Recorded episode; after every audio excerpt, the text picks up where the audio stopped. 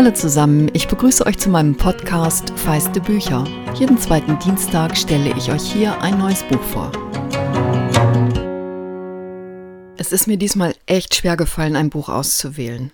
Ich habe richtig gute Sachen gelesen, die jetzt im Frühling erscheinen sollten, und noch während ich in einer Geschichte steckte, kam die Nachricht Erscheinungstermin verschoben. Und dann hieß es beim nächsten Buch wird verschoben, wird verschoben, wird verschoben. Und das tut mir gerade unfassbar leid für alle, deren Herzblut in diese Bücher geflossen ist. Ich wollte aber auch ein Buch für euch auswählen, das mir etwas bedeutet, denn so unwirklich sich das gerade anfühlt, ich habe Geburtstag. Also nicht ich, aber Feiste Bücher wird ein Jahr alt und ich freue mich sehr, dass ihr dabei seid. Schließlich habe ich also ein altes Lieblingsbuch aus dem Regal gezogen und es am Wochenende mit viel Freude neu gelesen und dabei festgestellt, es ist ein richtig gutes Buch für diese Krise, die uns allen gerade das Leben schwer macht. Denn es ist warmherzig und es hat Witz, es hat Tiefe und eine Leichtigkeit, die es noch nicht einmal in den schweren Momenten ganz verliert. Und die kommen auch darin vor, weil es ein Buch wie ein Stück echtes Leben ist. Es geht um den Roman Brooklyn des vielfach ausgezeichneten irischen Autors Colum Tobin. Ich hoffe, ich spreche den Namen halbwegs richtig aus, denn die Schreibweise irischer Namen ist ein Mysterium für sich. Brooklyn ist 2009 auf Englisch erschienen und 2016 ganz wunderbar verfilmt worden mit Saoirse Ronan als die junge Ailish, die in den 50er Jahren ganz allein nach Brooklyn aufbricht, weil es in der südirischen Kleinstadt, aus der sie kommt, keine Arbeit für sie gibt. Und obwohl mir keine andere Romanverfilmung einfällt, die so dicht und überzeugend am Buch geblieben ist, empfehle ich euch sehr, lest unbedingt zuerst das Buch. Colum Tobin, Jahrgang 1955, kommt ganz nah an seine Charaktere heran. Und es erstaunt mich jedes Mal wieder, wie gut er sich in seine oft weiblichen Hauptfiguren einfühlen kann. Und noch etwas kann er ganz besonders gut einfangen. Komplizierte Gefühle. Egal ob es um Einsamkeit, Trauer oder um die Liebe geht. Alle drei spielen eine große Rolle in den gut zwei Jahren, die er Elish begleitet. Zwei Jahre, in denen sie erwachsen wird und nicht nur herausfindet, wer sie ist, sondern auch, wer sie wirklich sein möchte. Ist sie am Anfang noch eine junge Frau, die den Entscheidungen folgt, die ihre große, von ihr bewunderte Schwester Rose für sie trifft? Ist sie am Ende eine Frau, die weiß, dass jede Entscheidung im Leben Konsequenzen hat und die dann ihre eigene Wahl trifft, wo sie leben möchte und wen sie lieben möchte? Ich glaube übrigens, alle, die daten, um die Liebe zu finden, sollten dieses Buch lesen. Elish hat nämlich ein sehr gutes Gespür dafür, was eine gute Wahl ist und vor allem, dass sie, trotz aller Unsicherheiten der Liebe, eine Wahl hat.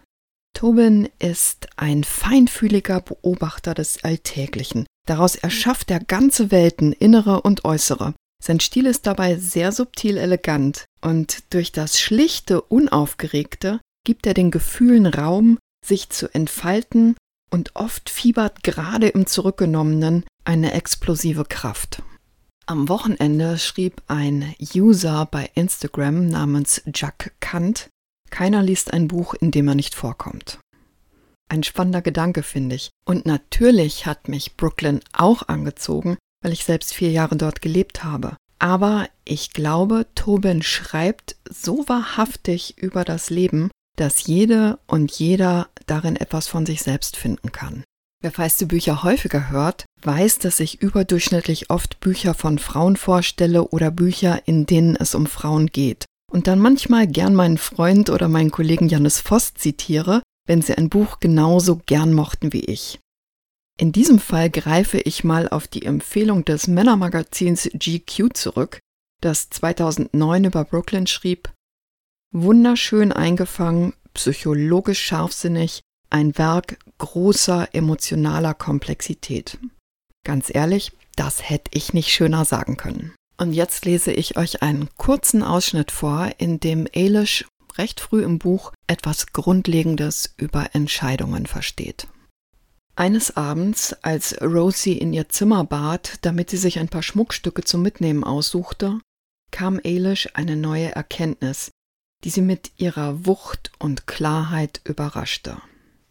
Rose war jetzt 30, und da es offensichtlich war, dass ihre Mutter nie würde allein leben können, nicht nur wegen ihrer kleinen Rente, sondern auch, weil sie sich ohne zumindest eines ihrer Kinder zu einsam fühlen würde, bedeutete Eilishes Abreise, die Rose so sorgfältig organisiert hatte, dass Rose nie würde heiraten können.